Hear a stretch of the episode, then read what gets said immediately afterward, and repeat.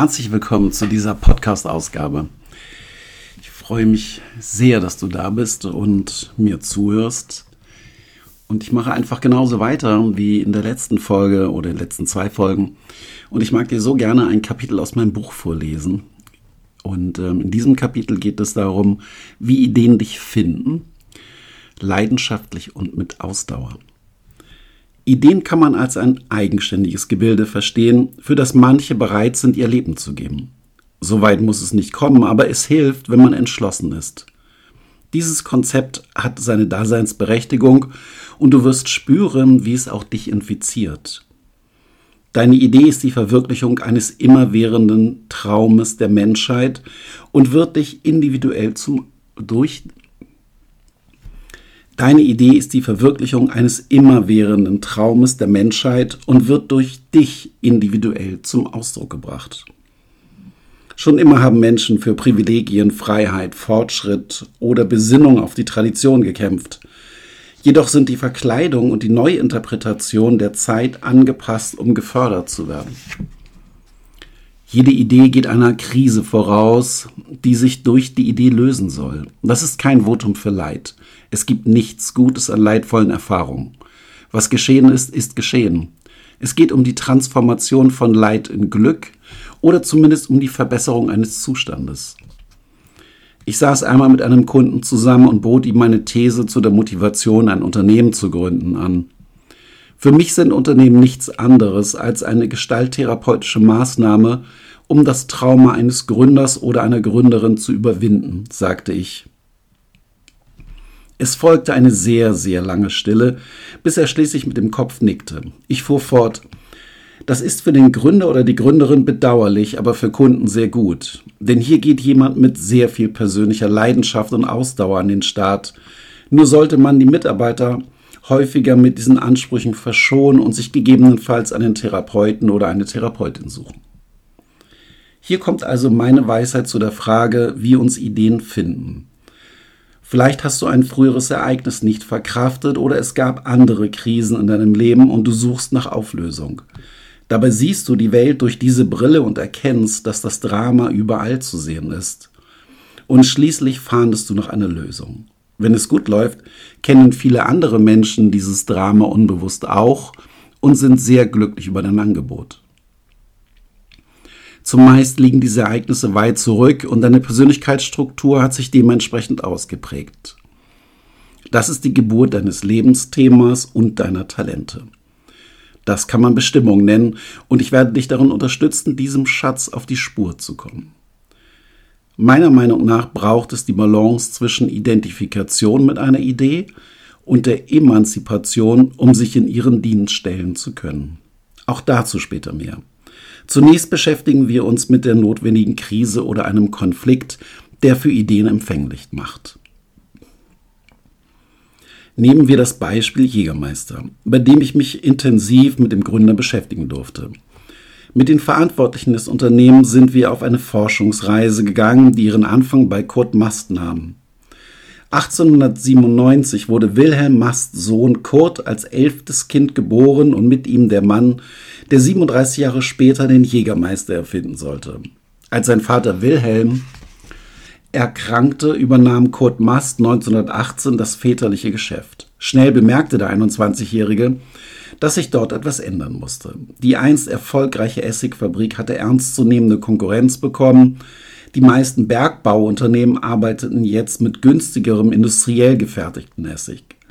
Schon kurze Zeit später stellte Kurt Mast die Essigherstellung ein und fokussierte sich auf den Weinhandel.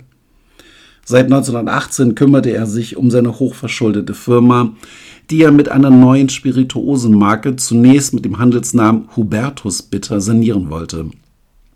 Kurt Mast änderte den Namen bald zu Jägermeister und ließ diesen das Etikett und den Hubertus Hirschkopf als Warenzeichen 1935 schützen. Diese Gründungsgeschichte steht stellvertretend für fast alle Ideen. Immer geht eine Krise oder ein Konflikt des Gründers oder der Gründerin voraus. Der Mythenforscher Joseph Campbell beschreibt diese Phase in seiner Heldenreise als den Auftakt von Veränderungen. Wir leben in unserem gemütlichen Alltag, der voll von gewohnten Routinen ist, bis uns eines Tages der Ruf der Veränderung ereilt. Etwas möchte neu gelebt werden oder muss sich transformieren.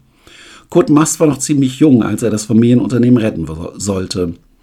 Er ließ sich einige Jahre Zeit, bevor er Maßnahmen ergriff. Mast hatte sozusagen nur einen Schuss. Zunächst war es kein Erfolg, bis er den Namen änderte.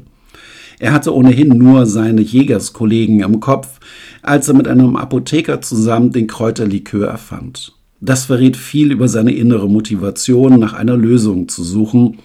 Und zugleich repräsentiert, repräsentiert das Produkt auch seine Persönlichkeitsstruktur. Jäger sind geduldig und warten auf den richtigen Moment. Sie müssen ruhig bleiben und vielleicht etwas kaltblütig sein. Ideen finden uns, wenn wir sie brauchen. Klingt einfach, ist aber so. Dann bereiten wir ihnen den Boden und sind achtsam. Heute noch steckt dieser archaische Jägermythos in Jägermeister drin. Weltweit gehen Menschen morgens aus dem Haus, um irgendetwas zu jagen. Sei es den Erfolg, das neue Auto oder den optimalen Partner. Am Abend kommen diese Jäger dann zusammen und verbrüdern oder verschwestern sich. Sie feiern Siege oder trösten Niederlagen und machen Mut. Nun zu dir. Jetzt beginnt für dich der praktische Teil, wenn du möchtest. Nimm dir einen Zeitraum, einen Ort und vielleicht Unterstützerinnen und Unterstützer. Wenn du im Dienst einer Idee stehst, dann kannst du einen Workshop anmoderieren. Ich habe die Fragen so formuliert, dass sich diese direkt an Gründer oder Gründerinnen richten. Tausche einfach die Anrede durch den Namen des Gründers oder der Gründerin der Idee aus, in dessen Dienst du stehst. Bei Hapag-Lloyd Cruises war es zum Beispiel Albert Ballin, bei Jägermeister Kurt Mast oder bei Vapiano Mark Corzilius. Natürlich waren und sind immer viel mehr Menschen mit der Entwicklung einer Marke beschäftigt, aber eine dominante Persönlichkeit hat sich besonders stark durchgesetzt. Einige Antworten wirst du vielleicht nicht wissen, aber du kannst es recherchieren oder schlechtweg vermuten. Solltest du mit mehreren Menschen arbeiten, braucht es einen Moderator oder Moderatorin. Dieser oder diese achtet auf die Zeit, die Ergebnissicherung und darauf, dass alle zu Wort kommen. Die Antworten sollten zunächst von jedem schriftlich beantwortet und erst dann im Plenum besprochen werden. So vermeidest du eine Meinungsführerschaft. Ich empfehle dir, die Pausen dann zu machen, wenn mindestens ein Teilnehmer oder eine Teilnehmerin eine Pause machen möchte. Und nun an die Arbeit und gutes Gelingen. Im weiteren Verlauf des Prozesses werden dir noch mehr Fragen begegnen. Bitte schreibe die Antworten auf diese ähm, auf je einen Zettel. Bitte schreibe die Antworten auf diese auf je was für ein Satz. Im weiteren Verlauf des Prozesses werden dir noch mehr Fragen begegnen. Bitte schreibe die Antworten auf diese auf je einen Zettel. Frage 1. Was ist der ganz anfassbare Vorteil deiner Idee? Und das kann wirklich alles sein. Milchtüten lassen sich besser ausgießen, Kinder werden im Dunkeln besser erkannt, Kredite werden an mittellose Menschen vergeben, Parteien sorgen sich um soziale Gerechtigkeit, Computer sind leicht zu bedienen, Vögel können sicherer nisten und so weiter und so weiter. Frage 2. Welche Relevanz hat deine Idee für die Menschen? Woran glaube ich, wenn ich die Idee gut finde? Wie bin ich gestrickt, wenn ich die Idee richtig bescheuert finde? Apple ist, beziehungsweise war, einmal davon überzeugt, dass jeder Mensch ein kreatives Genie ist und jeder ein technisches Gerät braucht, um das beweisen zu können. Axel Cäsar Springer war davon überzeugt, dass jeder Politik verstehen können muss. Deswegen mag dieser Verlag keine Intellektuellen. Wie lautet die Bedeutung deiner Idee? Frage 3. Wie verändert deine Idee Menschen? Sie können sich über Politik unterhalten oder Sie können Fotos bearbeiten, eine liebevolle Mutter sein, Tierschützer oder soziale Aktivistin werden oder oder oder. Frage 4. Wie wird deine Idee die Zukunft der Menschheit verändern? Das klingt sehr groß, aber das darf es sein. In Deutschland haben große Entwürfe der Zukunft keine gute Lobby. Daher trauen wir uns das selten zu. Lass deinen Geist weit und groß werden, Siehe deine Idee die Welt umspannen und diese verändern. Welcher große Traum soll sich durch deine Idee realisieren? Die TUI wollte zumindest einmal das innere Kind in Menschen wieder erwecken und uns so die Freude am Leben spüren lassen. Leonardo da Vinci hat uns mit seinen Erfindungen gezeigt, dass der Mensch alles kann. VW träumte früher von der Mobilität für jeden. Wenn es dir immer noch schwerfällt, groß zu denken, dann simuliere folgendes Szenario. Du darfst deine Idee bei der UNO-Vollversammlung vorstellen. Fast die ganze Welt ist vor dir versammelt und ehrt dich mit einem Preis. Welcher Preis darf es sein und wie wird deine Dankesrede lauten? Begebe dich, begebe dich gerne in eine Art Trance und lass die Worte kommen. Frage 5. Was motiviert dich ganz persönlich und ganz egoistisch für die Idee zu arbeiten? Wie soll sich dein Leben durch den Erfolg verändern? Frage 6. Wenn Zeit und Geld keine Rolle spielen würde, welche drei Dinge würdest du im Hinblick auf deine Idee sofort angehen und verändern? Frage 7. Wie zufrieden bist du gerade mit deinem Leben?